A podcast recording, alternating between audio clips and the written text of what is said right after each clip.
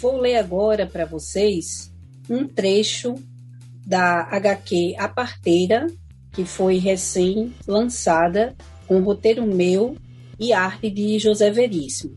Então, temos o diálogo da personagem Dite na página 40. Ela diz o seguinte: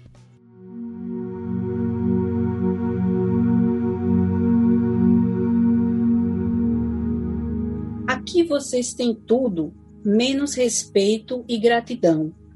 Eu sei o que é usurpar coisas de forma fácil. Mas um amigo me fez enxergar que elas não supriam aquele vazio, aquela falta de carinho verdadeiro de que tanto precisava. Dói ver pessoas tão distintas e audazes cometendo o mesmo erro.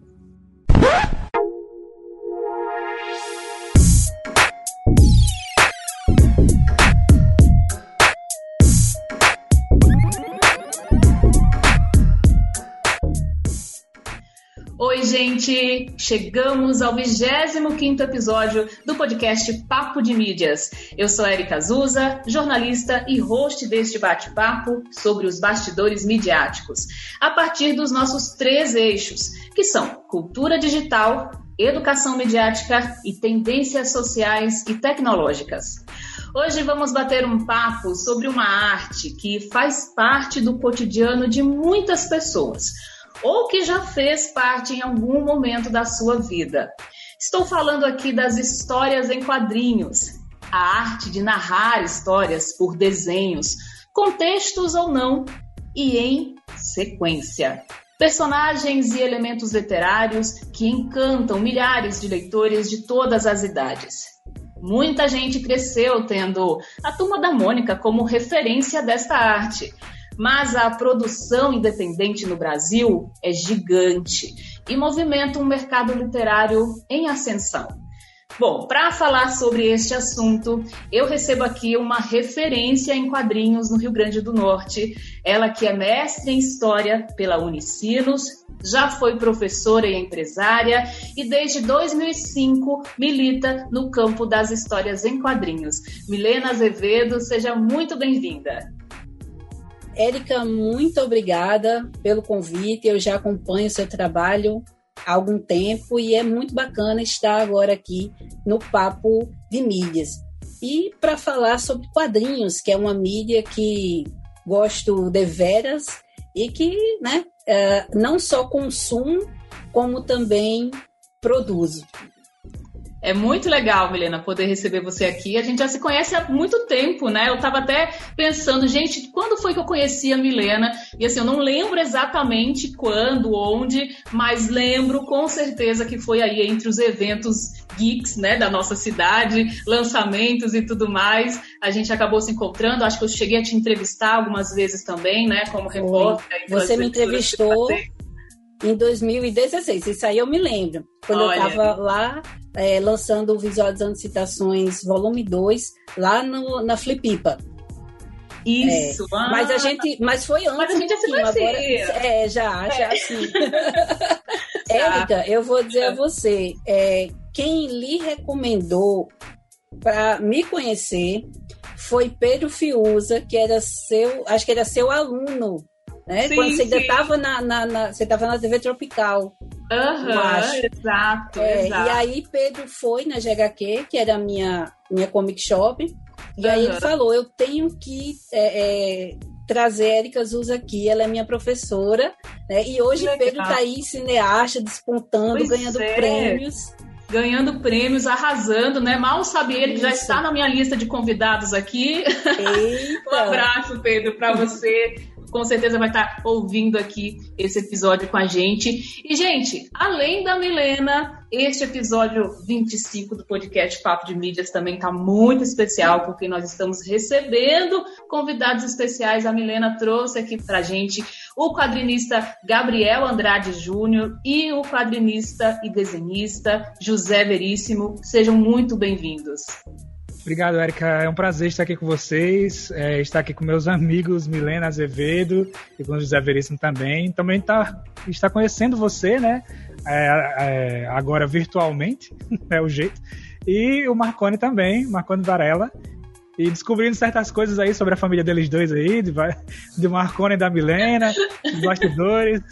Mas segue conversa mais para frente. Deixa pra, deixa pra lá por enquanto. Sim, sim. Inclusive, eu não apresentei o Marconi, mas já que o Gabriel já citou, então eu já trago o Marconi também para a mesa. O Marconi é o nosso representante hoje dos ouvintes, de você, querido ouvinte, que sempre está aqui com a gente no podcast Papo de Mídias. Marconi, que foi voluntário da Papo de Mídias, dos nossos encontros, é o autor da logomarca, aquela exclamação linda da websérie Papo de Economia Criativa que você que acompanha o nosso YouTube já conhece e está aqui com a gente. Marconi, muito especial ter você aqui também, viu? Ah, estou muito feliz pelo convite sobre esse assunto que eu adoro e descobrindo um monte de coisa aqui também, né, nos bastidores. Milena, nova integrante da minha família. Enfim, que seja um, um papo muito divertido. E é isso. Mas explica então, Milena, antes de passar aqui para o Veríssimo, explica essa questão, porque o ouvinte está assim meio perdido, né? Peraí, o Gabriel falou que eles são parentes, eles são parentes, não são parentes. ah, foi muito engraçado, porque quando eu vi Marconi Varela, aí eu perguntei, Marconi, você é dos Varela de Ceará Mirim? Aí ele disse, eu sou dessas bandas. Eu disse, então acho que a gente é parente, viu? E aí eu falei, eu sou descendente do Barão. Aí ele disse, ah, eu também. Eu disse, então com certeza nós somos parentes, né? Aquele, é isso, aquele né? parente né? que nunca se viu, mas que se encontra é, eventualmente, virtualmente, num podcast. Parece de ramificações. É. Então, assim, essa, essas coisas do destino são muito engraçadas e mágicas. É, obrigada, viu, Érica, por tá essa vendo, ponte gente? aí, né? Pois é, entendeu? É tudo calculado, não é, tá, Marconi? Tá quase um, um caso de famílias aqui, né? Praticamente. Praticamente, né? E você, Veríssimo, seja bem-vindo. Grato, grato. É, é uma alegria estar aqui com vocês. Né? Faço minhas palavras aí de Gabriel, é sempre bom rever os amigos e conhecer gente nova, né? Que quando a gente conhece pessoas que estão próximas de amigos que têm uma energia tão boa, a gente sabe que está expandindo aí essa, essas conexões boas, né? Então sempre é bom estar num, num lugar com essa energia. E vamos falar de quadrinho, né? Quadrinho sempre é bom a gente falar. Eu sempre falo que é sempre bom a gente falar além da forma, a gente falar também da estrutura. Vai ser legal ter o Marconi aqui porque a gente vai poder ver o, o pano de fundo da coisa, né? Que às vezes a gente faz aquela é, leitura mais superficial da forma do quadrinho em si, mas não conhece o, o, processo. E às vezes, quando a gente conhece o processo, a leitura é outra, né? A gente que é quadrinista, a gente já meio que já está no sangue, então a gente já encara isso com normalidade. Mas para quem não conhece, sempre é uma descoberta que amplia a capacidade de leitura, né? Amplia a capacidade de leitura da obra. Mais um prazer estar aqui, viu? Valeu. Bacana, bacana, sem dúvida, sem dúvida. Você levantou um ponto que, assim, faz parte do propósito deste podcast, né? Que é exatamente levar para as pessoas um pouco dos bastidores de tantas áreas midiáticas. Muitas vezes a gente está ali consumindo né, a arte, o produto, mas não tem muita noção de como acontece, como é feito todo o processo até chegar na nossa mão, né? Então, essa é uma das metas do nosso podcast. Bom, Milena, você já atua aí há 16 anos né, no segmento dos quadrinhos. É diagramadora, letrista, roteirista de HQs e games. Tem trabalhos publicados em coletâneas nacionais, locais e internacionais. É premiada, né? Eu suponho que, claro, você é uma voraz consumidora também de quadrinhos. É, conta pra gente em que momento você passou a perceber que esta seria a sua carreira. Caramba, um momento assim, chave. eu nem sei quando é que foi, porque eu posso até dizer que foi quando eu montei a GHQ, a Garagem Hermética Quadrinhos, em 2005. Foi a primeira comic shop mesmo, né, de verdade aqui em Natal.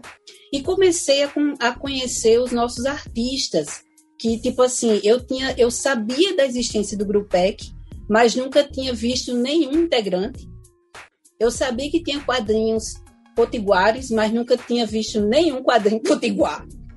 E quando eu abri a GHQ, eu atraí esse pessoal, conheci, sou amiga de, de muitos, certo? E eu acho que, sabe aquela ponte que a gente faz? Eu era leitora, colecionadora, pesquisadora, porque também fiz algumas pesquisas, né, dentro das histórias em quadrinhos.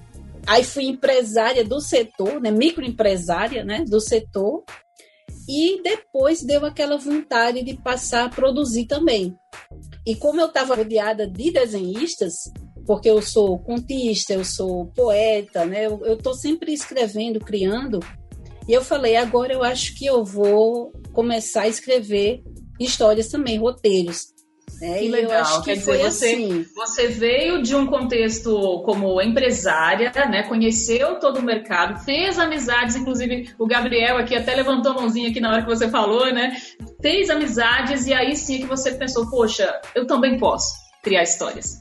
Exatamente. E Gabriel, Veríssimo, Vanderline, é, Wendel Cavalcante, sabe, assim, todo esse pessoal que, que, com quem eu tive contato e, e pronto, ver hoje Gabriel fazendo esse sucesso todo, desenhando para Lamu, que assim é uma coisa quase inacreditável. Gabriel, Érica, quando eu conheci, ele participou da segunda edição de um concurso de desenho que eu promovi, que a GHQ promoveu em parceria com a editora Conrad. E, na época, eu não era jurada, mas eu não podia tecer nenhum comentário, né? Então, Sim. ele veio, assim, me entregou o desenho, aí eu olhei, aí conversei um pouquinho com ele, e aí ele disse... A, a gente ainda nem bem... se conhecia, né, Era a primeira vez que eu tinha contato com tu. Era a primeira vez. Aí, é, Gabriel, bem assim, diz que ficou triste porque eu olhei e não falei nada. Mas quando ele saiu, eu falei: minha gente, esse aqui é o primeiro lugar, eu tenho certeza. Olha o pezinho dele. Então, tá vendo? Assim, e ele saiu tristinho achando que né, você não tinha gostado, é, né? Que, vixe, ela não falou nada, então, né? E assim, uh -huh. se Gabriel, assim, quando a gente o conheceu, ele já desenhava muito bem. Hoje, Gabriel tá um monstro, né?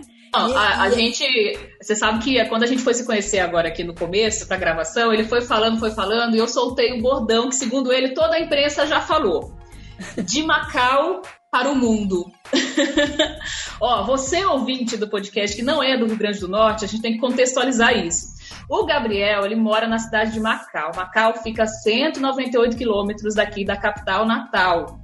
E ele está simplesmente fazendo trabalhos aí para o mundo todo. Acho que, Gabriel, por favor, né? Acho que vale a pena você falar um pouquinho aí desse seu trabalho.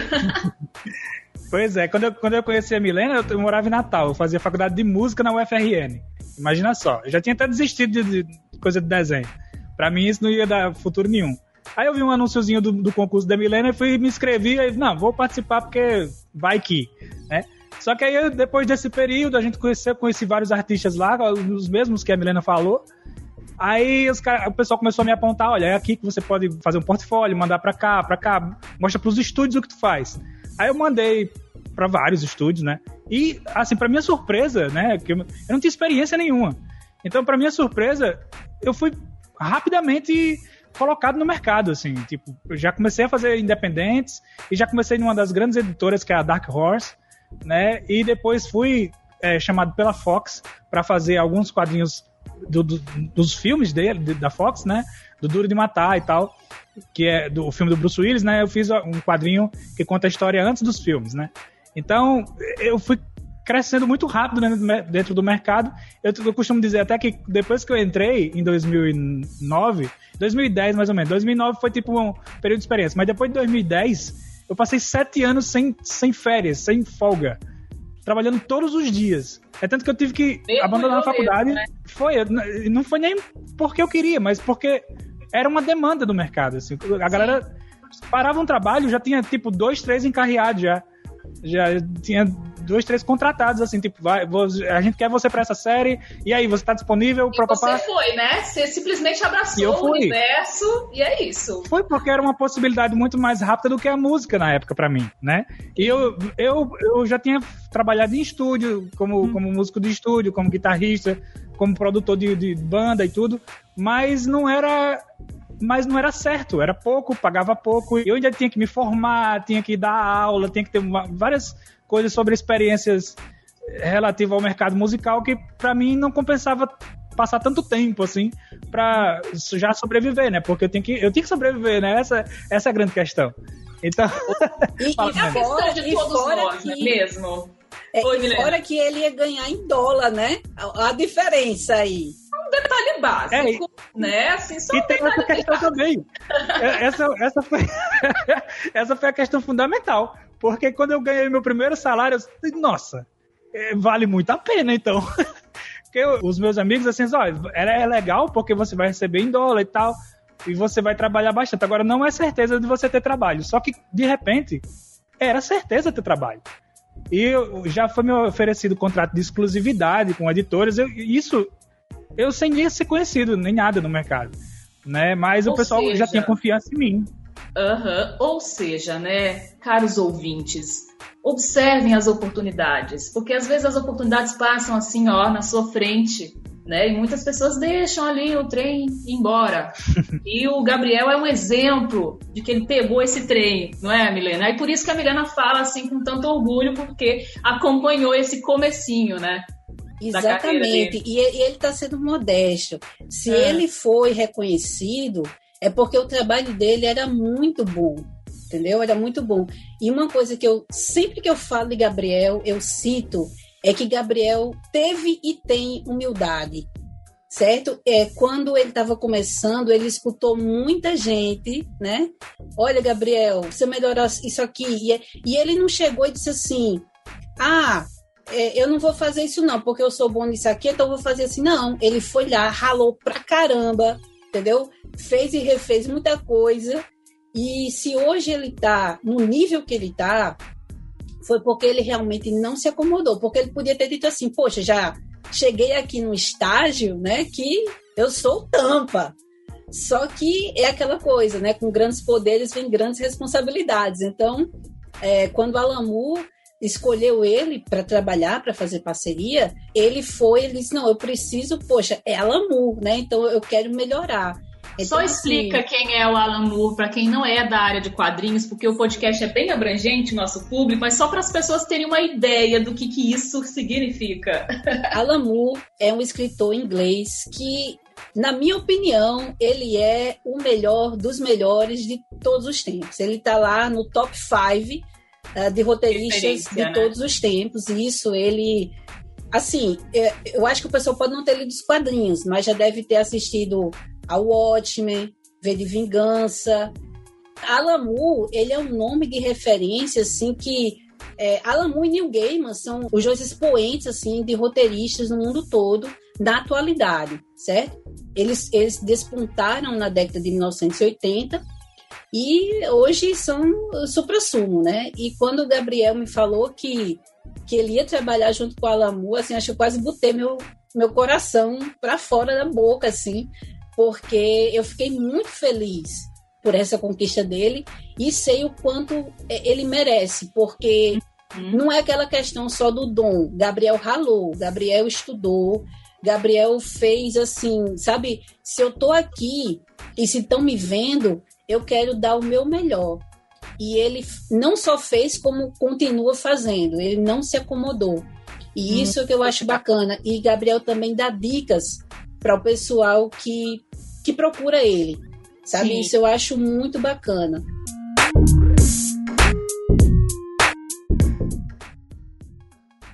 Eu vou ler aqui alguns títulos da Milena tem Visualizando Citações, volumes 1 e 2, Fronteira Livre, Máquina Zero, volume 2, Imaginários em Quadrinhos, volume 4, Howie, webcomic, Amor em Quadrinhos, Pen Pegu, Pen Pen, são dois N's, né, gente?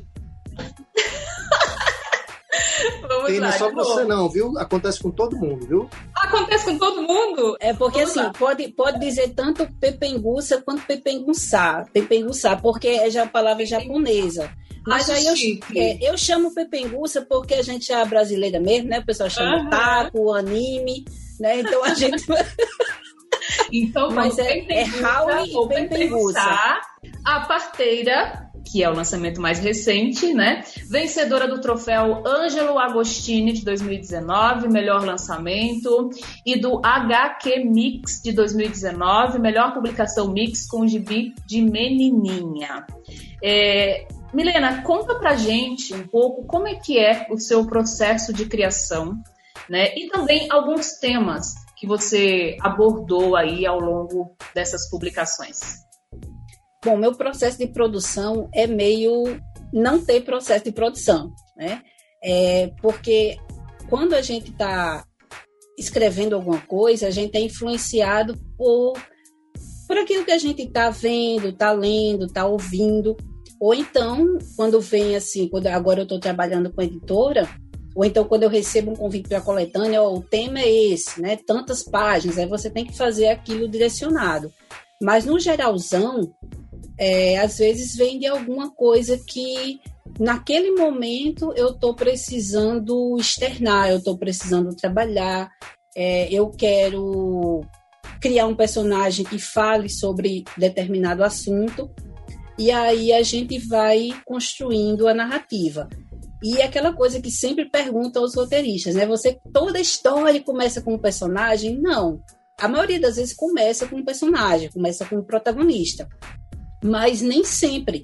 Às vezes eu tenho uma ideia, eu quero contar uma história X. E a partir dessa, dessa história que eu quero contar, aí né, os personagens eles vão nascendo. Então, assim, eu sou bem eclética. Quando você vê a minha produção, você vai ver. Tem aventura, tem ficção científica, tem drama, tem quadrinhos históricos, é porque eu sou historiadora, né, de formação. Tem o Gibi de Menininha, que você citou aí, que a gente ganhou os prêmios, tanto o ano retrasado quanto o ano passado. É, eu nunca tinha feito, né? Germana me convidou e disse assim: ó, é um quadrinho de terror e putaria. Então eu tive que. e o desafio? É, foi um desafio. Aí eu falei: bom, né? Eu nunca fiz, vou fazer. E o segundo, que é terror, putaria e faroeste. É, porque a minha história com Germana Viana é muito engraçada, porque no Twitter a minha foto, é, da, que foi da primeira CCXP aqui em 2014, que é a, Comics, a Comic Con Experience, que ocorre lá em São Paulo, sempre uh, no começo de dezembro, e começou em 2014, todo mundo, eu acho que era fã de Doctor Who, tirou foto lá na, com a Tardiz, né? E aí, é, eu tirei essa foto e coloquei lá no, no, meu, na, no Twitter. E Germana também colocou. Aí é, ela nem ela me seguia, nem eu a seguia. Só que os amigos em comum davam RT, aí ela dizia que assim, ela se confundia, porque ela não sabia se era ela ou eu. aí ela começou a me seguir. Eu amo que essas conexões assim aleatórias, né, das redes sociais, assim, dessas Exatamente. conexões nascem amizades, né, e parceiros de trabalho mesmo, né? Com certeza. E aí foi muito engraçado porque a gente se encontrou pessoalmente no FIC de 2015 e eu já falei para ela que eu estava escrevendo uma série e achava que ela era a desenhista perfeita para essa série. Pronto, aí de lá para cá a gente começou a trocar figurinhas e Germana é tipo, como ela mesma diz, aquela eu ela diz assim que eu sou aquela amiga que é a gente não se encontrou na infância por algum acaso, mas que eu sou uma amiga dela de infância. Ai, gente, é tão bom quando, quando isso acontece, né? Porque depois que é a gente mágico. adulto, é tão difícil fazer novas amizades, amizades sinceras, né? Amizades profundas, e é muito, muito massa quando, quando isso acontece. Milena, um, um beijo, aliás, pra Germana, né? Ela vai, vai ouvir esse podcast com certeza, então, Germana, um beijo aí pra você. É, agora, Milena, eu queria que você falasse um pouquinho mais sobre a parteira, que é esse lançamento, né? Que você e o José Veríssimo colocaram aí agora. É, no ar, podemos dizer assim, né? Já está disponível, as pessoas podem comprar o HQ. É, inclusive, aquele trechinho que você leu no início do podcast é também da parteira, né? Fala um pouquinho sobre este lançamento e também queria que o Veríssimo contasse um pouco do processo de produção dele. É, a parteira é, é daqueles quadrinhos assim que ele é um quadrinho terno, é um quadrinho de fantasia e é, eu comecei a ver que eu estava fazendo realmente histórias muito adultas e me deu vontade de contar histórias mais infanto-juvenis, juvenis. E o tema da parteira, é, que é uma trama de redenção, eu gosto muito de trama de redenção porque é quando o protagonista ele faz alguma coisa, vamos dizer assim, que não devia, e aí uh, acontece alguma coisa na jornada dele e ele vai se tocar que ele estava errado e que ele precisa melhorar. E nesse processo de amadurecimento, de redenção do personagem, ele vai também mudar as coisas que estão ao seu redor. Uh, isso acontece um pouquinho com o Duluoz em Pepengussa, mas é, é, muito mais forte com a nossa amiga Diti, a protagonista de A Parteira.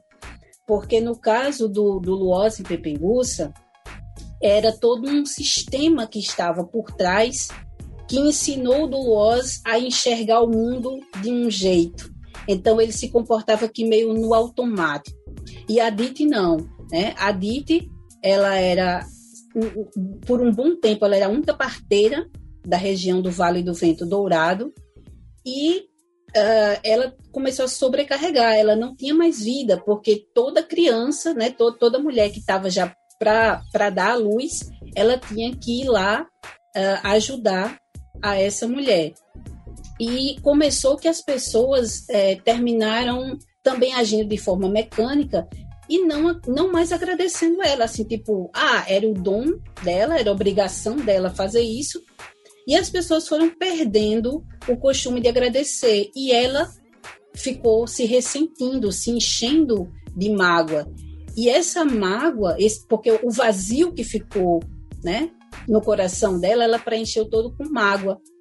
E a quem ela chamou de ingrato, na verdade, né, de ingrata, egoísta, na verdade ela começou a ser egoísta também, porque ela passa a furtar algo da casa de cada uma dessas pessoas, né, que ela vai ajudar a dar à luz. Então, quando um amigo dela é, descobre esse esse tesouro, tudo né, de coisas furtadas que ela tem na sua caverna, ele chama a atenção dela. Ela tenta se explicar, mas aí ela sente o peso da culpa e foge. E ela vai fugir para um local que, que é o reino da lua perdida, que vai dar para ela esse essa pompa, esse reconhecimento, né? Ela se sente assim tipo nas nuvens, mas o preço que ela vai pagar é é a perda da liberdade. Então, assim, ela vai se entender, porque a gente sabe que quando a gente vê o outro, a gente se enxerga melhor, né? Então, assim, quando ela viu que aquele ambiente uh, que ela estava ali era um ambiente claustrofóbico, porque privava as pessoas da liberdade, ela começou a entender, poxa, eu estava também fazendo algo que não era tão legal, né? Usurpando as coisas dos outros.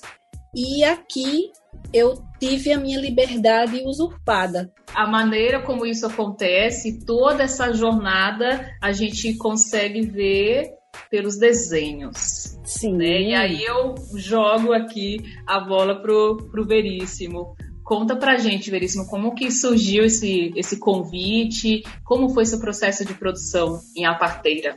Érica foi bem inusitada, assim, essa experiência, minha experiência nesse processo foi uma coisa que eu nunca tinha passado antes com produção de quadrinhos, né? Porque Milena fez a proposta e a proposta tinha um período muito curto para a entrega do projeto, né? Então, assim, era um projeto que normalmente eu não aceitaria, porque, é, é, como a gente sempre comenta, né? Assim, quadrinista nunca trabalha numa coisa só, sempre tem que ter outras funções para poder se, né? Ter aquele jogo de cintura para se manter. É, mas aí aconteceu uma coisa engraçada que o título desse, desse quadrinho me chamou a atenção antes de eu ler o roteiro, porque minha esposa é doula. E o que é uma doula, né? Uma doula é uma profissional que acompanha o processo de gravidez, é, orientando as grávidas, para que esse processo seja o, o mais tranquilo possível, para que o parto seja aconteça da forma mais natural e tranquila possível, né? Nós tivemos uma doula com minha filha mais nova, né? Hoje Sim. ela está com seis anos, Sofia. Uhum. E depois minha esposa tornou-se doula. Olha ela estudou só. e então, tornou-se uma doula. Hoje ela é doula. Suponho que você já, assim, se apaixonou pelo trabalho antes mesmo de começar, né? Por causa desse vínculo aí que já surgiu de cara. É, eu, me, eu fiquei apaixonado depois que eu li o roteiro, mas a primeira impressão foi uma grande surpresa, porque eu pensei, porque Milena não sabe disso. Né? Ela não sabia na época, né, Milena? Hoje você sabe. Mas na época ela não, não fazia ideia que Gisela era doula e que eu tinha toda essa proximidade com, com o processo de gravidez né? Então, quando eu vi o título, eu disse, não, ela tá brincando comigo, né? Aí li o roteiro e achei muito interessante. E quando eu terminei de ler, eu mostrei para minha esposa também, para Gisele. E disse, o que, é que você acha? Ela disse, não, acho legal. Quanto mais esclarecimento o pessoal tiver sobre, né? Quanto mais esse tema for posto em voga, melhor, né? Que o pessoal fale a respeito, que isso caia na mesa de discussão, porque às vezes gravidez e parto é um tema muito cheio de tabus, né? Pessoal, assim, tem tanta coisa que a gente podia saber a respeito para facilitar o processo e a gente não fala, né? Não fala para a própria, própria gestante. Né? Muitas, muitas mulheres na primeira gravidez elas têm tantas dúvidas que seria tão bom que tivesse uma pessoa esclarecida para falar a respeito, né? Ser mais, tão mais tranquilo o processo Sim. de gravidez. Uhum. E eu falo isso como homem, né? Então, estou falando deve ser muito mais profundo do que eu estou dizendo, né? Para uma mulher. Então, depois disso, eu disse: não, Milena, não faz. Até comentei, né, Milena? Não faz sentido nenhum aceitar isso aqui, não, não faz. Não é uma opção lógica, mas eu vou aceitar.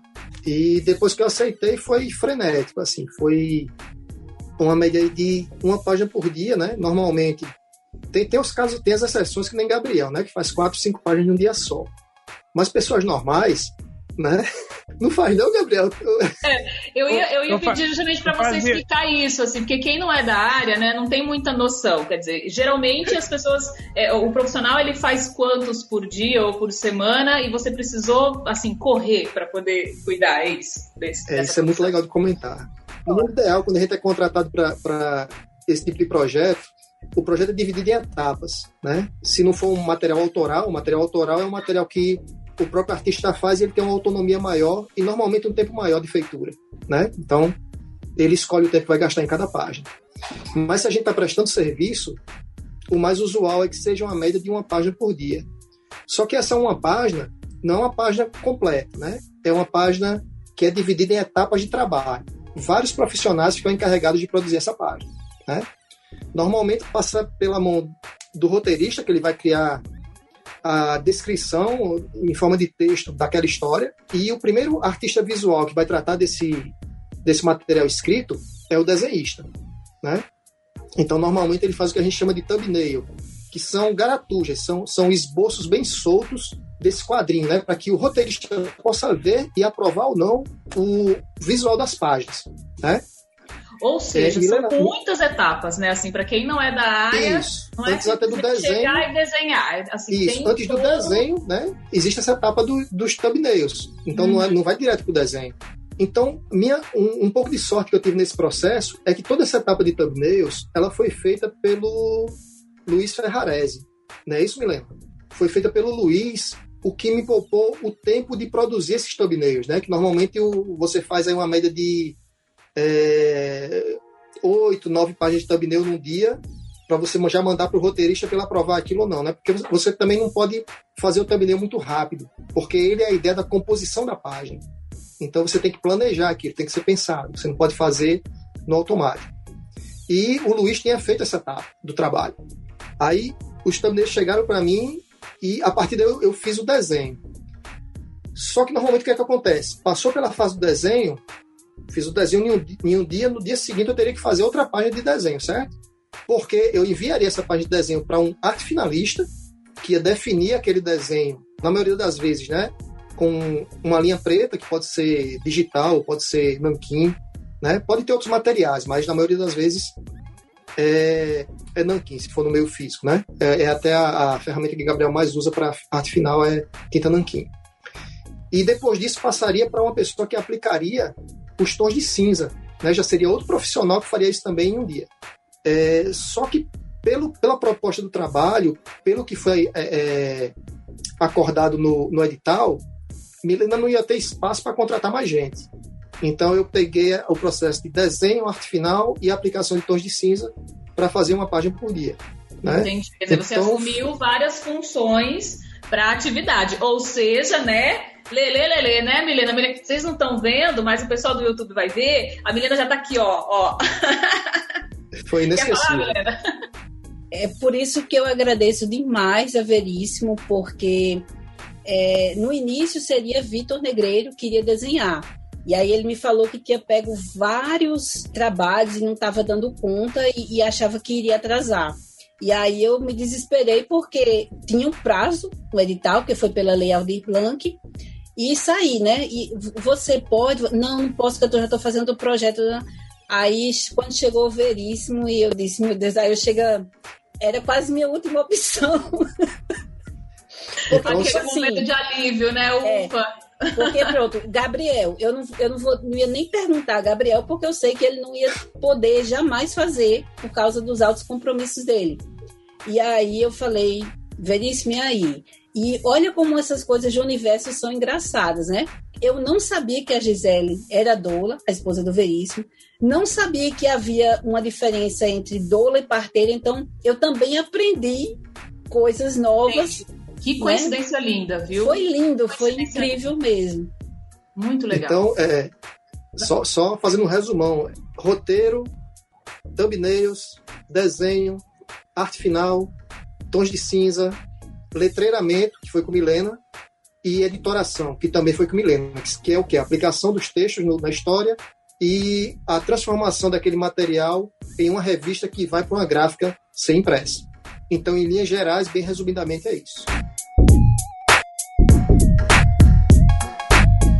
Bom, vou chamar Marcone aqui para a mesa, né, Marcone? Marcone até agora está ali quietinho, só escutando, prestando atenção, mas ele também trouxe aí algumas perguntinhas para os nossos convidados. Vamos lá. Pegando o gancho no processo criativo de vocês, eu queria saber quais são os mestres ou os artistas que vocês estão acompanhando atualmente. E, além dos atuais, eu queria saber quais são os escritores ou os artistas que vocês sempre dão uma olhada ou têm uma inspiração para começar um novo projeto. Por incrível que pareça, e eu já falei sobre isso quando me perguntam sobre roteiro, é, quando eu tô sem ideias, quem me deixa, sabe, na estiga de produzir alguma coisa é Alfred Hitchcock. Por mais que não seja suspense, sabe, nem, nem algo de mistério policial, mas assim, a forma como Hitchcock conduz a sua trama, sabe, mostra uma coisa, desmostra outra, né? É, faz com que uh, isso é uma técnica muito massa. No caso, ele trabalha com o espectador e o leitor. Então, assim, uh, você mostra algo para o espectador e esconde do personagem. Então, o leitor, o espectador, ele fica: Meu Deus, vai acontecer isso. E Fulano não sabe, meu Deus, ele não pode ir naquele encontro. Caramba, ele não pode falar com aquela pessoa. E, e isso causa, assim, uma, uma, angústia, um negócio, assim, muito louco, né? No, no, leitor e no espectador e faz com que a gente queira continuar é, assistindo ou lendo para saber como é que o personagem vai resolver aquilo ali. E eu gosto muito.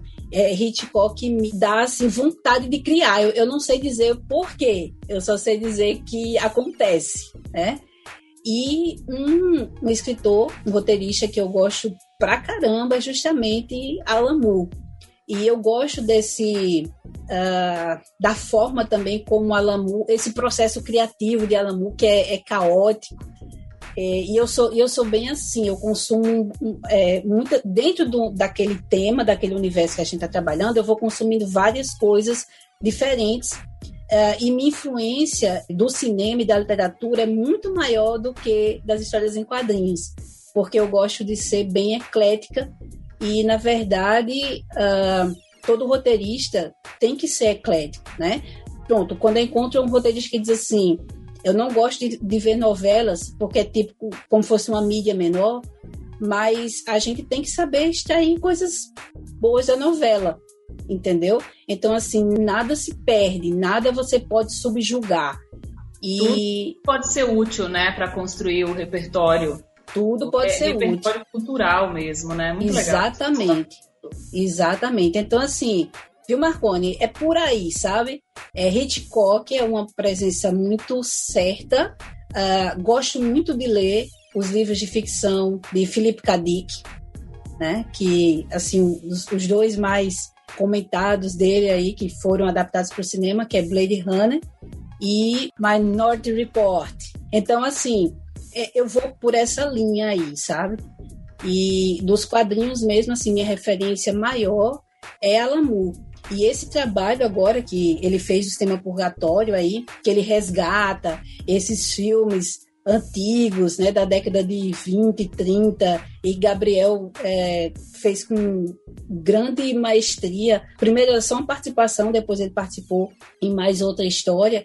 Uh, então isso me deixa muito, como é que eu vou dizer, na estiga mesmo de, de escrever, sabe? De produzir, de criar. Bacana. E você, Gabriel? Quais são suas referências? As minhas referências, principalmente para produção e criação narrativa, assim, elas vêm do cinema também, assim como a Milena falou. Então eu tenho muita, assim, porque grande parte da minha vida eu estudei cinema, música. O quadrinho sempre foi uma diversão para mim. Só que quando eu comecei a produzir quadrinhos, eu descobri que a linguagem do quadrinho a, a, o domínio da narrativa, como a Milena falou, você vai ter. Você quer dominar uma narrativa, você tem que consumir vários tipos de narrativas para você entender o que é o aspecto, o que é que prende a pessoa, como montar um cliffhanger, como montar, é, sabe, suspensões, é, trazer leveza para a narrativa, ou, ou, como é que eu conto um romance, como é que eu preparo uma cena de suspense, essas coisas. Inclusive, em 2011, eu ganhei um prêmio pela Glassly Comics, eu acho, o nome, nome assim, que é um americano, que foi um prêmio de melhor cena de terror montada, assim, de uma, de uma é, revista que eu desenhava na época, que se chamava Pharaohs. É, e, e é, é legal dessa cena que ela não tá no roteiro eu, eu criei a, a, a, narrativa dessa cena inteira sem dizer pro roteirista. Sabe? Tem, vai ter um momento em que o lobisomem vai romper uma janela. Só que eu coloquei essa janela lá atrás, no começo da, da narrativa, e eu sempre ficava focando os personagens e a, e a janela atrás. Focava o personagem e a janela atrás. Parecia que era despropositado, assim, as minhas escolhas de, de mostrar, né? De, a, a escolha fotográfica da cena, né? Só, só que quando o lobisomem irrompe a janela, faz, faz todo sentido, sabe? Você fica, nossa, era aí, eu, eu, sabe, era aí que daí que ele iria entrar, né, na, na cena. Então, você quando, quando essa cena aparece no passar de página, ela causa um impacto muito maior, porque eu já tinha mostrado a você a possibilidade disso acontecer. Você e na condição, ter... na condição de, de leitor é uma sensação muito boa, né? Quando a gente está lendo uma história e de repente vem aquele plot ali, aquela coisa, mas ah, é. você entra num fluxo, é, e, assim, né? Você, você esquece tudo e viaja na história, né? Verdade, porque o quadrinho ele não tem o som para te causar o efeito. Então ele tem que, você tem que ter um domínio tal de narrativa que você consiga causar isso aí sem causar certas impressões na pessoa sem contar para ela, sem, sem o som, sem a, outros tipos de, de, de, coisas que fazem preparar a cena, o andar, o ritmo e tudo mais. Né? Então eu, eu venho também dessa, dessa influência do cinema, cinema japonês, cinema italiano, que é um cinema que eu gosto muito. O cinema americano, o Hitchcock é um, é um dos, dos meus preferidos também. Né? Eu e a Milena a gente tem gostos muito parecidos. Agora, eu, eu, como músico também, muita coisa da música é, também eu incorporo assim no, no, na coisa. Embora isso seja muito subjetivo, as pessoas nunca vão perceber isso. Isso é uma coisa minha, assim. Sabe, eu, eu, eu preciso de uma certa tendência, assim, para quando eu vou começar a trabalhar, entendeu? Então, eu também, do, dos quadrinhos mesmo, o Alamu também é uma grande referência, eu acho que é referência para todo mundo. Não tem como você ser, querer ser escritor de quadrinhos, né, gente? Que, e, e, e para ser escritor de algo, qualquer coisa, você tem que ter a maior referência possível daquilo, né? Mas eu também tenho muita. O Philip K. Dick também, o Asimov, é, Terry Pratchett, é, são caras que eu gosto muito assim de ler. H.P. Lovecraft, que agora é o que eu tenho mais lido, porque eu, tenho, eu tô fazendo um trabalho em cima disso, do, do Lovecraft, né? E, então é, é, um cara que eu gosto também. Né? Só que quando chegou nos quadrinhos, eu não queria que a minha influência fosse a mesma de todo mundo. Então eu procurei algo a mais, sabe? Então eu fui para quadrinho europeu, japonês, que foi uma grande influência minha foi o quadrinho japonês, né? E, foi o que me ajudou a limpar o traço, a ter percepção uma percepção mais aprimorada das coisas, que o quadrinho, o pessoal que faz arte no Japão tem um mais preciosismo com a própria cultura, então ele, isso é muito legal, sabe? Você vê gente que faz uma parada com muito gosto e querendo transmitir para as outras pessoas quem eles são. Então isso me influenciou bastante também. Me influencia até hoje, inclusive. O Marconi fez é, uma das perguntas mais complexas que ele poderia ter feito, viu, assim, para nós, porque eu se acho. Ele tivesse, se ele tivesse perguntado isso para mim quando eu tinha 19, 20 anos, aí ia estar tá na ponta da língua. Mas, Mas é interessante, hoje... né? Porque realmente a gente, a gente vai evoluindo e é muito difícil apontar uma única referência, né? A gente, sei lá. É, pois é, porque então, a bagagem vou fazer gente, ela muda constante, né? Exatamente. Ainda mais hoje em dia, né? Que é tão dinâmico Exatamente. o acesso a, a, influências midiáticas, né? Então eu vou fazer meio que o que Gabriel e Milena fizeram. Eu, eu vou pegar da minha raiz as coisas que me influenciaram dos meus primeiros contatos quando eu era mais jovem e depois foi assim enraizando, né? Mas eu vou pegar nessas primeiras impressões que foi o que me fez perceber coisas novas e, e adotar isso aí no, no, que eu gosto, né? No, no, que eu se eu for fazer um trabalho, no que, que mesmo que isso não transpareça explicitamente no meu trabalho, mas que com certeza me influencia, tá bom? Então, primeiro nos quadrinhos, Will Eisner. Eu acho o trabalho dele genial, genial. Se não tem outra palavra. É um cara que ele, ele tá comigo desde a da, da infância, os trabalhos dele me influenciam desde a infância. Minha vida acadêmica é, na graduação em artes visuais, ele trabalhos eu fazia, eu sempre direcionava os trabalhos para no meu mestrado em artes cênicas. Eu também eu descobri pesquisando que Asner, o pai de Will Asner, ele tinha uma influência do, do teatro judaico. Então eu fui perceber como o desenho o desenho dele tem muita a influência desse tipo de teatro, que é o teatro Yiddish. Então, assim, ele me acompanhou sempre, é um cara que eu leio e releio e sempre descubro coisas novas, né? Mas também como os colegas... Só, só para dizer, Sim. o pai de Eisner era pintor de cenário de, de teatro. Né? Exatamente. Pintor de cenários em, em teatro Yiddish. Então o Eisner acompanhava ele e via o pessoal interpretando. E, e muito de, dessa interpretação do Yiddish, que é uma coisa meio exagerada, ele adotou no quadrinho dele. Né? A gente vê que as poses, que é uma coisa que muita gente acha usual hoje em dia, mas é uma coisa que ele começou a pautar no trabalho teórico dele, que ele também escreveu livros teóricos. Então, o Asner, na parte de quadrinhos, né, é um cara que me influencia muito. Outros caras também que não, não trabalho todo, mas obras me influenciam bastante, né, porque eu li na minha infância e na minha adolescência, que é Frank Miller com O Cavaleiro das Trevas, é, Alan Moore com o Watchmen, né, sim, foi transformador na minha vida ler aquele material. Na literatura, é, quando eu li Dostoiévski em Crime e Castigo, eu fiquei maluco, né? Como ele fazia, como ele manipulava o texto. E depois, quando eu descobri Chico Buarque, que é um cara que eu tenho muito ódio dele, eu tenho muita raiva, porque ele consegue ser genial tanto na música quanto na literatura, né? Porque ele escreveu dois livros fantásticos, ele escreveu outro, mas eu, eu, li Budapeste e li Leite Derramado dele. É genial, né? Muita influência da literatura russa, a gente percebe, né? É, e genial também. Na, na literatura também, eu, eu, cito os colegas também, que é o Asimov. A forma como ele trabalha diálogo é uma coisa que para mim é única, só consigo ter a sensação lendo ele. E outro cara que trabalha diálogo muito bem no cinema, que eu curto muito, é Tarantino. Né? O trabalho dele para mim também é, me influencia muito. Tá bom? Ou seja, queridos ouvintes, para você fã de quadrinhos, já anota todas essas dicas, porque esse episódio está sendo o quê? Um assim, entendeu? Está sendo um checklist de muitas dicas para quem quer é, não só fazer quadrinhos, mas também ler quadrinhos. Gente do céu, tem muita coisa ainda para falar. Marconi tem mais uma pergunta. E eu lembrei que eu também tenho mais uma pergunta que, assim, não pode deixar de ter essa pergunta, gente, no episódio. Essa pergunta é, assim, fundamental, ainda mais num papo de mídias, né? Mas vamos lá, Marconi, com você. Vamos lá. Minha segunda pergunta é... Eu queria saber como é que está sendo essa experiência para vocês de isolamento social com a pandemia e tal, se isso impactou no trabalho de vocês diretamente ou indiretamente. Olha, no, no começo, assim, foi um baque muito grande, porque eu também é, faço produção cultural, né? Trabalho com alguns é, eventos aqui. E quando eu passei, em 2019, chikungunhada. Então, em 2020 eu estaria voltando e tal, aí foi, puf, aquela a Covid deu aquela atrapalhada e eu fiquei meio assim. Eu caí do cavalo mesmo por um tempo e passei um processo meio sem saber como é que eu ia fazer, o que é que eu ia fazer. Aí eu aproveitei para ler, falei, poxa, eu tenho a trilogia 1K84 do Murakami, que eu sempre quis ler.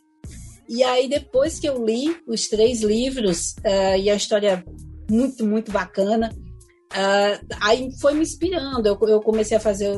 Eu fiz o meu primeiro mangá, o roteiro para mangá mesmo. E aí eu tive que, eu mesmo tive que fazer os layouts de página, porque o mangá, é, como é que a gente faz? A gente.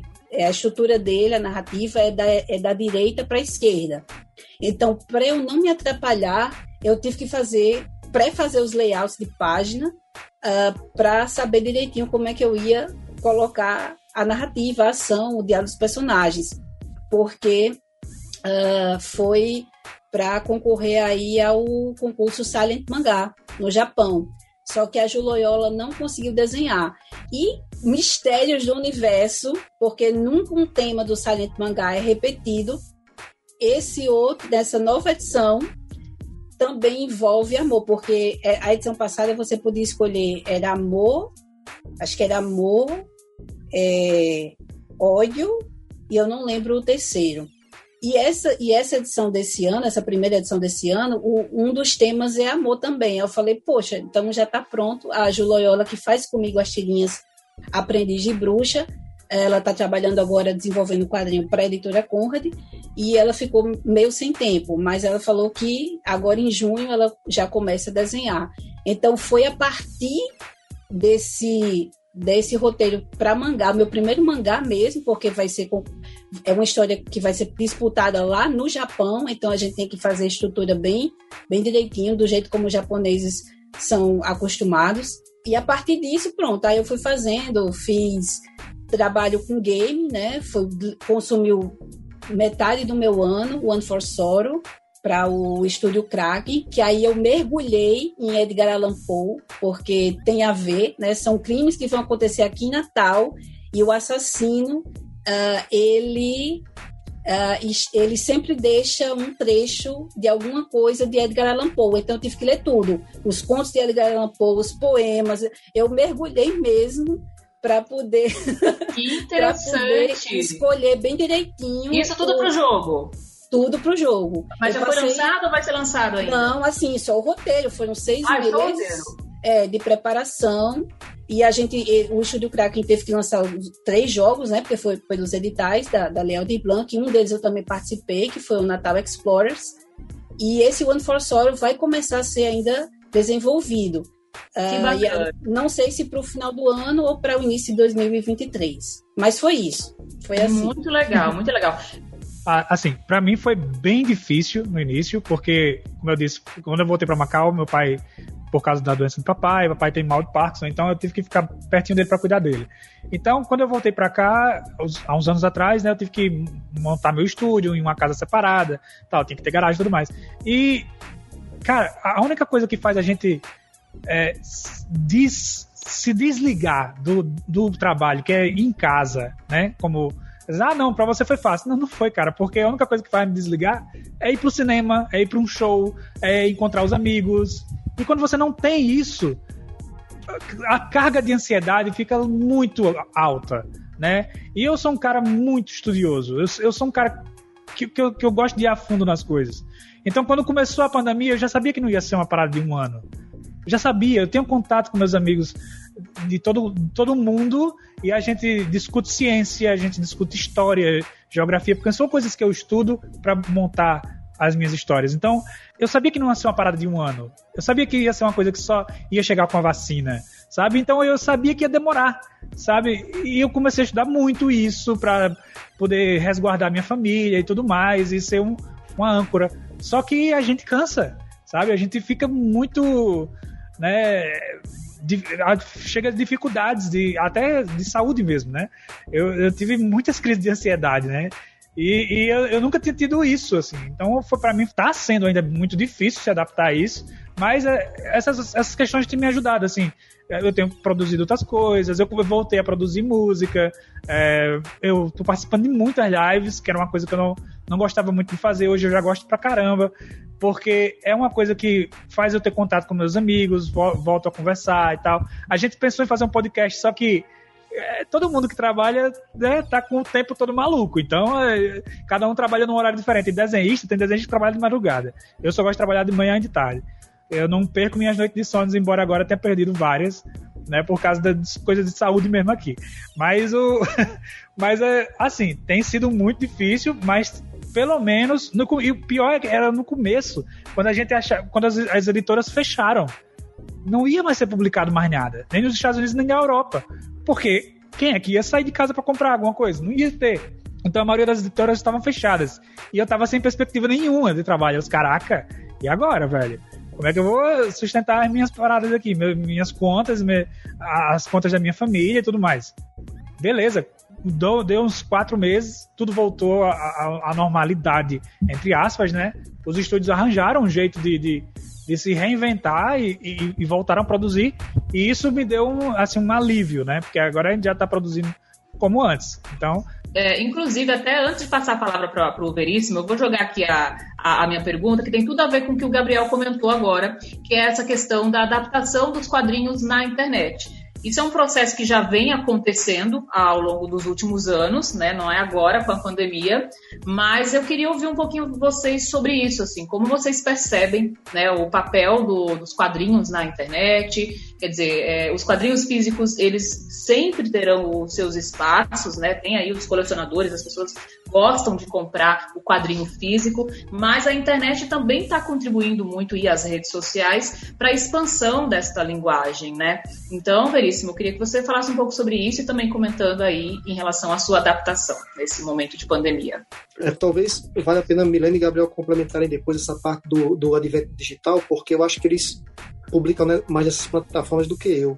É, mas assim, a impressão que eu tenho como leitor e também por acompanhar a cena dos quadrinhos é que tende a, se firmar e se expandir cada vez mais, né? É, o Sidney Guzman, também no podcast dele, que é o editor do Maurício de Souza, ele falou que é, no Oriente já é a maioria das publicações, da, do, do, consumo de publicações já é digital. Então, é uma, eu acho que é uma tendência, né? Há, há alguns movimentos também aqui no Brasil de ampliar esse suporte digital para os leitores, né? O Cássio Madauá, ele é um editor aqui brasileiro que está trabalhando com essa linha. É, então eu acho que tende a se expandir. Com relação à, à pandemia, para nós aqui também foi não tinha como não ser traumático, né? Quem, quem respeita o isolamento não tem como é, passar por isso sem nenhum tipo de trauma, né? Então a, a, minha família aqui optou realmente por respeitar a quarentena, né? Ter bom senso. A gente tem muitas, muitos parentes que são idosos, então a gente não iria colocar a vida deles em risco, né? Então teve muito, algumas consequências que a gente está tratando aqui aos poucos, né? Algumas questões, principalmente com a minha filha menor, né? Que a gente está tendo que ver muito bem como é que a gente trabalha isso nela.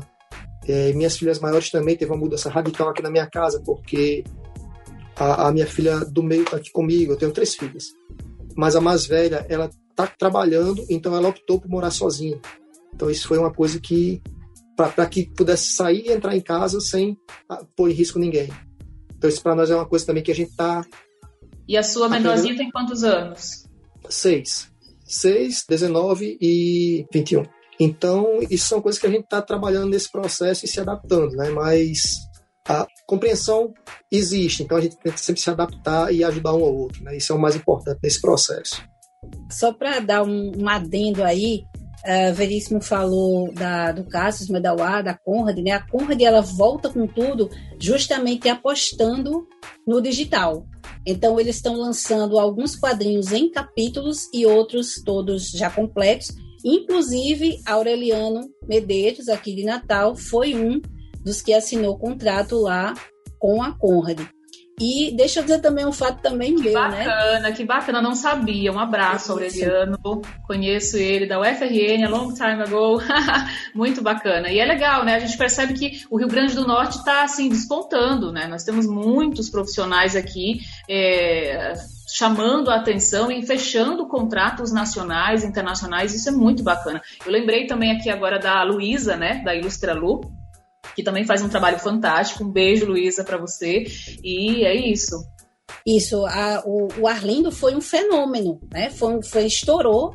Ela estava colocando uma página no, no, no, Twitter, uma página por semana, e aí eu vou também falar dos meus, né? Eu tenho alguns e-books, uh, eu coloquei na Amazon, e Howley, que tinha sido um, um quadrinho que eu tinha trabalhado anteriormente, também online, que era via Social Comics, uh, eu resolvi colocar ele em capítulos, né, os cinco, cinco números, e depois uma compilação toda que eu chamei de Howley 1, uh, a Howley ano 1. E assim, para minha surpresa, teve dois meses que Howley bateu mais de 500 pessoas comprando.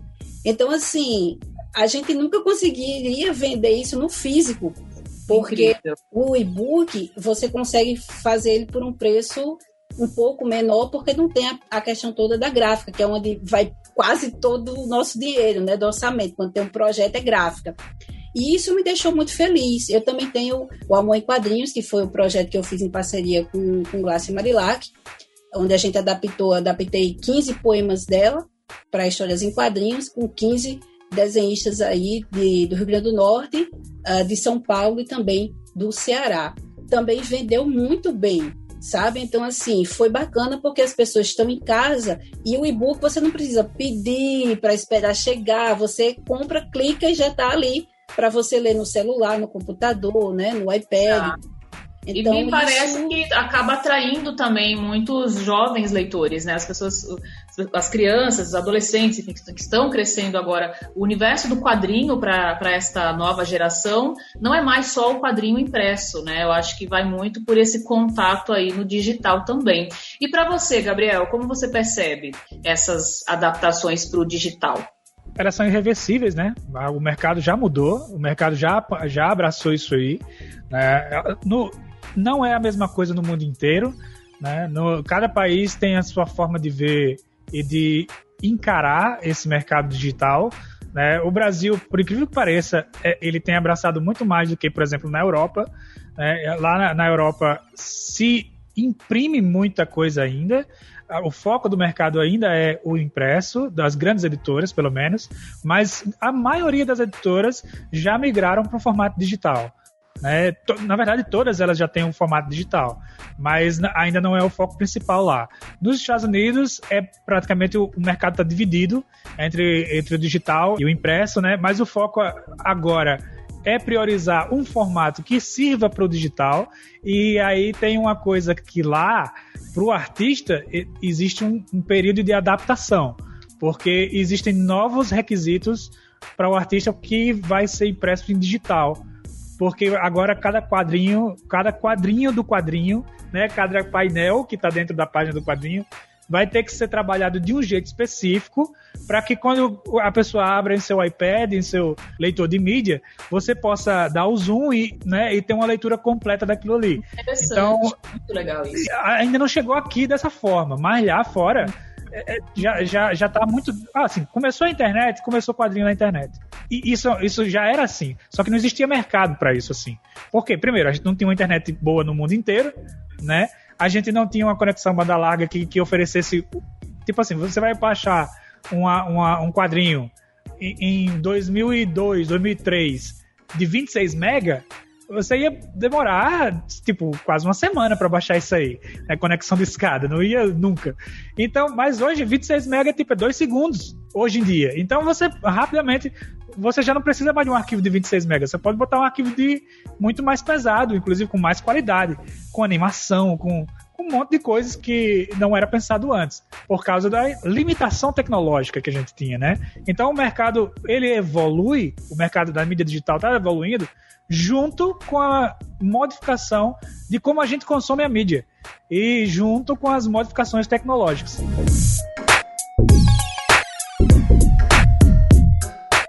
Milena, temos uma pergunta aqui de um internauta, o Valnei. Ele mandou a seguinte pergunta nos stories, arroba papo de mídias. Milena, alguma chance da garagem hermética um dia voltar? Ah, meu Deus. Valnei perguntou aí o que muita gente me pergunta ao longo desses anos que a gente fechou, teve que fechar a loja, né? Para quem não sabe, a Garagem Hermética Quadrinhos, ou como eu brinco, GHQ para os íntimos, foi uma comic shop que eu montei aqui em Natal em 2005 e ela funcionou como loja física de 2005 a 2008 e depois como loja virtual de 2008, né, do meados do, do ano de 2008 até 2010. Gente, uh, é uma coisa muito delicada isso. Querer, eu sempre, assim, se você for perguntar pelo lado do coração, é claro que eu quero, é claro que eu gostava de conversar com as pessoas, de quando via eu, eu, gostava mais assim quando via, sabe aquela pessoa que não conhecia nada, aí dizia assim, ó, oh, é, sei lá, o meu namorado, a minha namorada tá fazendo aniversário e eu quero dar um quadrinho de presente, mas ou, ou às vezes a pessoa já gostava de ler quadrinho ou não conhecia, sabe? E aí assim, qual o quadrinho que eu dou para quem não conhece, para quem está começando a ler?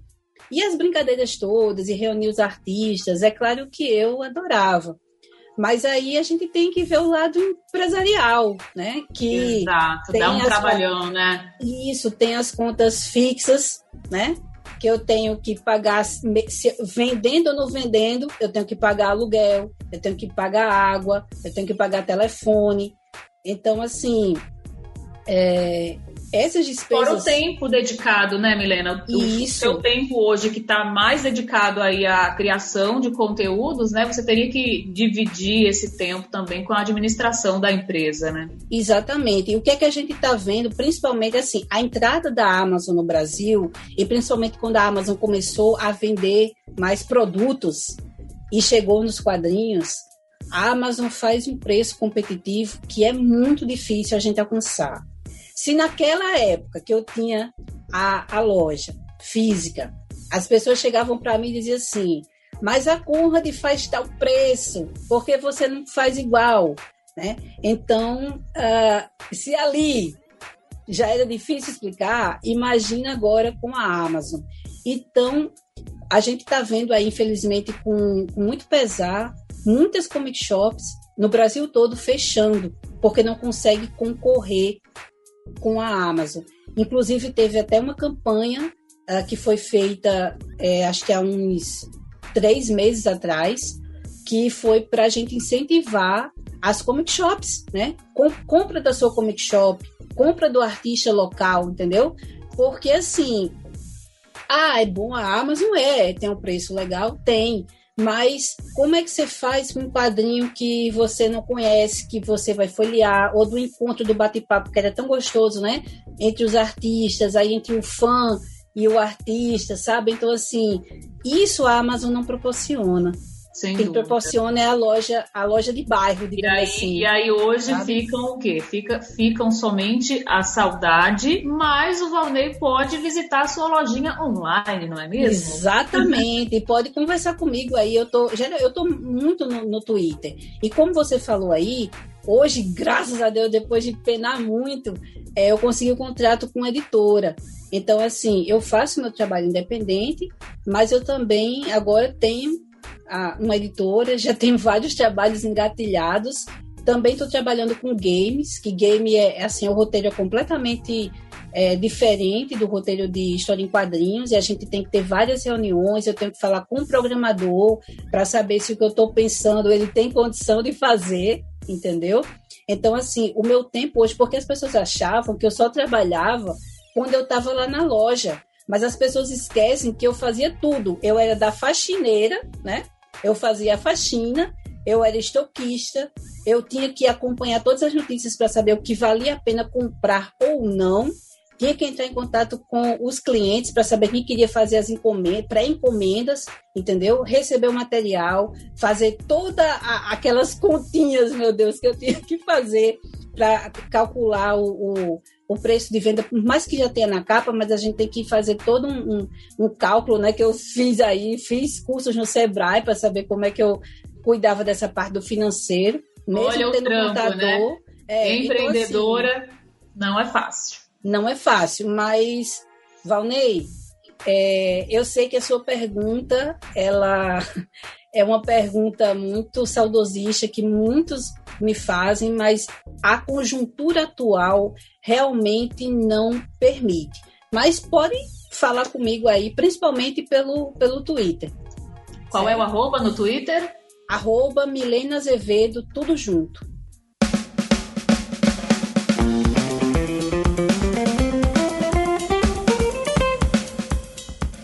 Reta final aqui do podcast, já estamos há mais de uma hora nesse bate-papo de mídias maravilhoso com esses convidados super especiais. Chegamos ao nosso quadro Dicas da Papo, onde nós vamos compartilhar com você, ouvinte, o que vem nos inspirando no momento. Então, Milena, vamos começar com você. O que te inspira no momento e qual a sua dica para o ouvinte?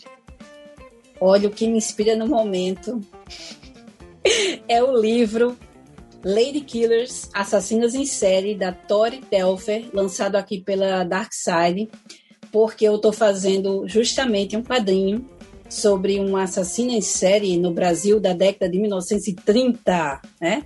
Claro que é fictício, mas aí eu tive que estudar essas assassinas em série para a gente saber uh, as técnicas que elas utilizavam. E aí eu compus essa minha personagem. Eu não posso falar muito, né? Assinei o contrato com a editora. Eu só posso dizer que foi a Ultimato do Bacon. E assim, já estou com três trabalhos encarrilhados, já tem trabalho até para o próximo ano.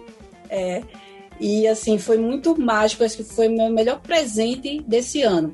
Então, a minha dica é esse livro, muito bacana mesmo. Agora, sim, não dá para a gente ler mais que duas assassinas em série por dia, tá? Porque tem umas histórias muito pesadas e, mas são histórias interessantes da gente conhecer como as mulheres passaram tanto tempo uh, sem ser reconhecidas como assassinas, porque primeiro, né, a mulher ela é o quê? Ela é um ser que dá a vida, que dá a luz. E segundo, porque geralmente como elas matavam muito com veneno, matar com veneno não deixa rastro, não, não deixa sangue, não deixa sujeira. Quer dizer, até deixa rastro, deixa mas nem sempre você vai encontrar, se não fizer, se o legista não fizer o seu trabalho direitinho, uh, você vai passa por uma morte comum mesmo.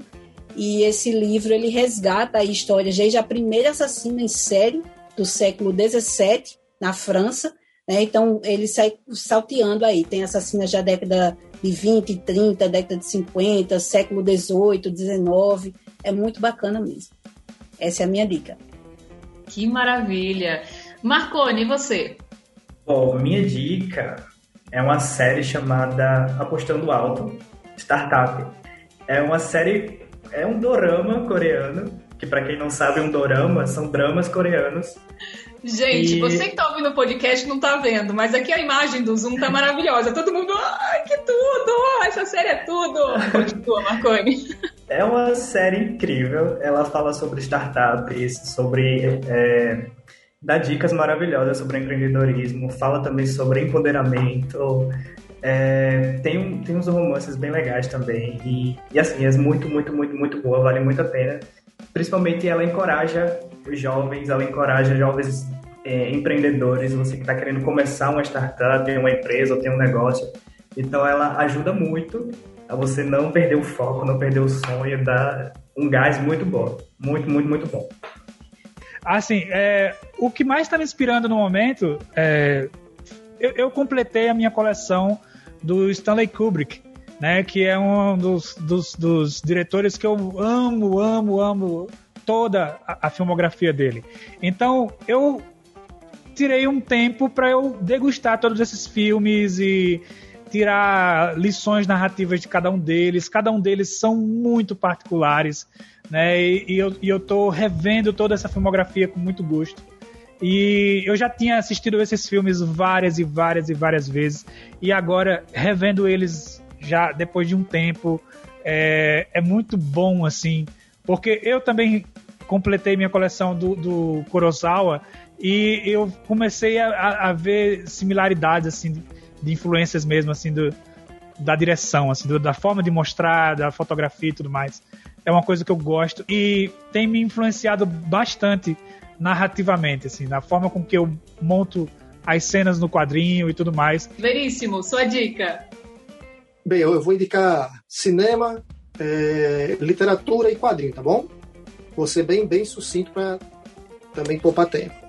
É, nos quadrinhos, eu, eu terminei de ler ontem um material que eu achei lindo, lindo, lindo, que é um material que é, eu tô igual a Milena, né? Tô, e, e Gabriel, eu tô tendo tempo de ler coisas que estavam na minha pilha e eu não conseguia ler.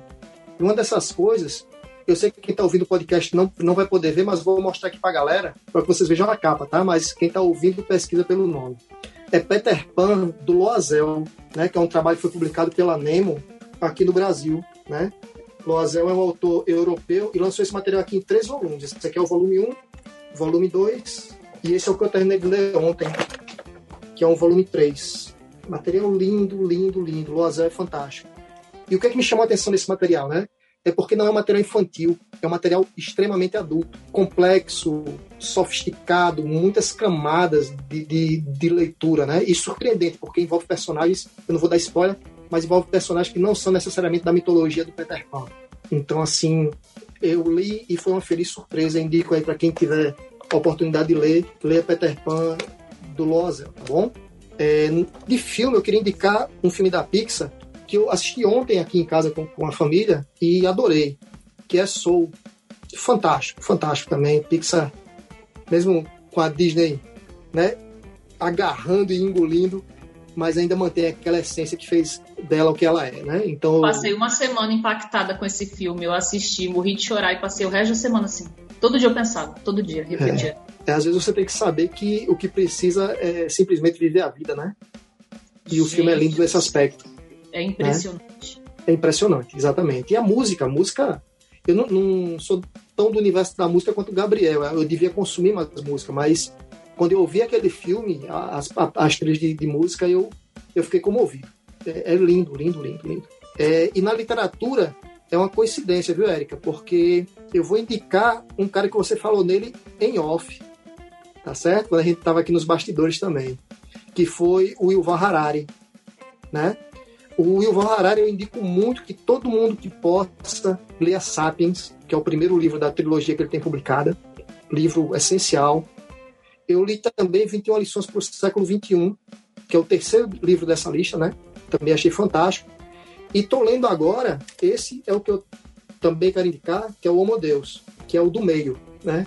Então, assim, Quero muito ler o Homo Deus, quero muito ler, não li ainda. Eu já li Sapiens também, o 21 lições, e assim, os meus alunos, Veríssimo, já são cansados de ouvir, porque eu sempre indico. É o Arari está sempre presente nas minhas aulas na pós, assim, é, ele é fantástico, é referência. Ele é muito mesmo. lúcido, né? É um, é um escritor muito lúcido. Eu, eu, gostei muito, eu gostei principalmente dos Sapiens. Eu achei muito, muito bom. Assim, é um livro que é daqueles que ficam, sabe? Mas assim, tô lendo o Homo Deus, não que nenhum dos outros dois seja bom, são ótimos também. E tô lendo agora o Homo Deus e também tô adorando. Eu, eu também indicaria com força, viu? Não culpo você, não. o Homo Deus eu não li ainda, mas eu, eu sei que o Homo Deus ele já, ele já foca mais nos argumentos de futuro, né? Ele mergulha no futurismo mesmo, né? Porque o 21 lições ele traz mais abordagens relacionadas ao presente, né? É. O Sapiens, ele coloca uma abordagem mais do passado, a história da humanidade, e é aquele tipo de livro, gente, ó, falar de Arari, a gente fica aqui, é aquele é. tipo de livro que, assim, você lê e quando você termina você faz, nossa, daqui a uns anos eu vou ler de novo esse livro, porque eu tenho certeza certeza que vão ter novos insights a partir dessas histórias. É, é... O cara é bom. Para fechar, então, esse momento do Dicas da Papo, vou deixar aqui também uma dica, que a minha dica, gente, é um filme, na verdade, é A Viagem de Shiro. É um filme, assim, que me marcou muito, muito, muito nas animações japonesas. A partir da Viagem de Shiro, eu passei a consumir muito mais animações japonesas. É, eu até me arrepio de falar, porque realmente é, é um deleite, sabe, assistir o filme. Não só pelas imagens, pelos desenhos na tela da TV, mas pela história em si. Cada cada vez que eu assisto, é, ele me traz novas auto-reflexões, sabe? Assim, então é um filme que eu sempre vou indicar e eu acho que nada mais justo do que indicar ele neste episódio tão especial.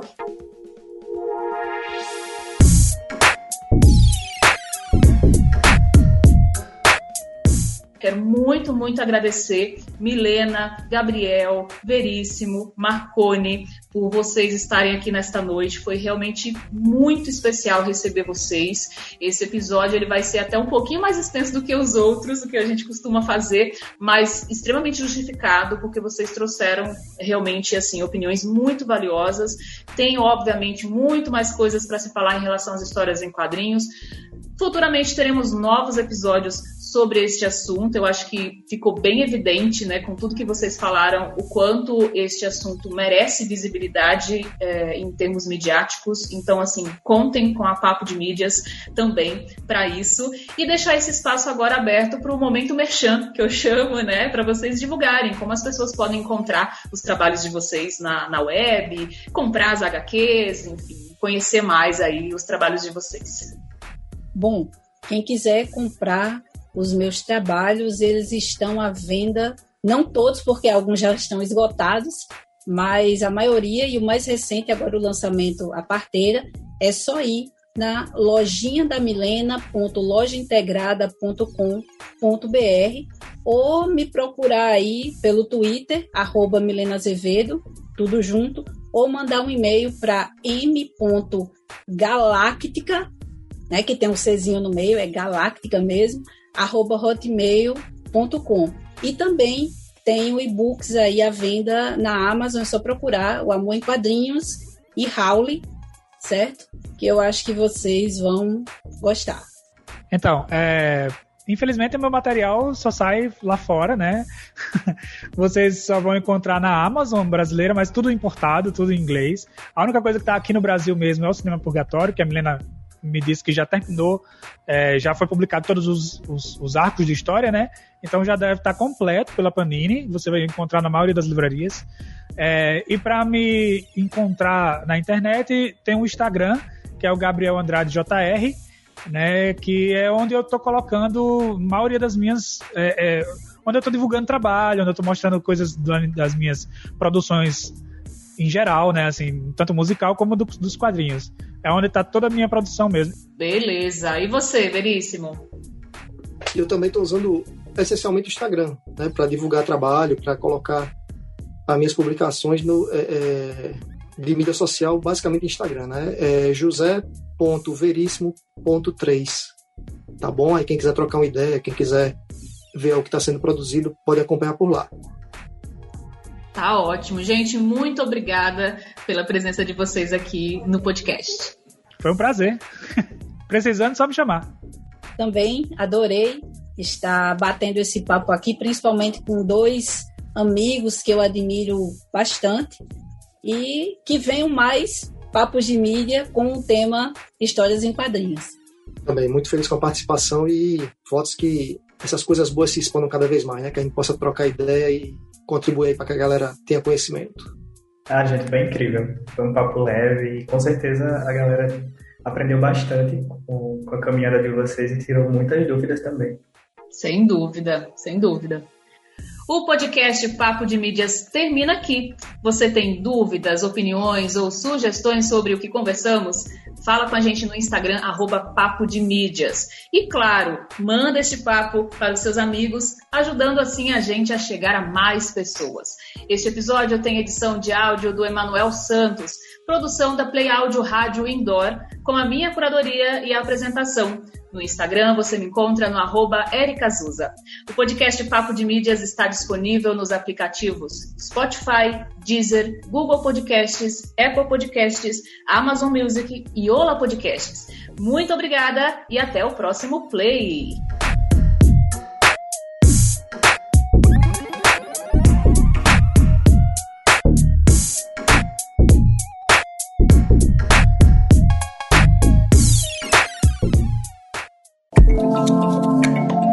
Este podcast é produzido por Play Áudio Rádio Indoor. Play Áudio Rádio Indoor.